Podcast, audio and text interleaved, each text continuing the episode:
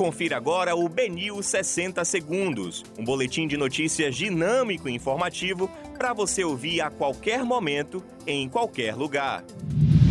Olá, uma boa tarde a todos. Hoje é segunda-feira, 28 de junho de 2021.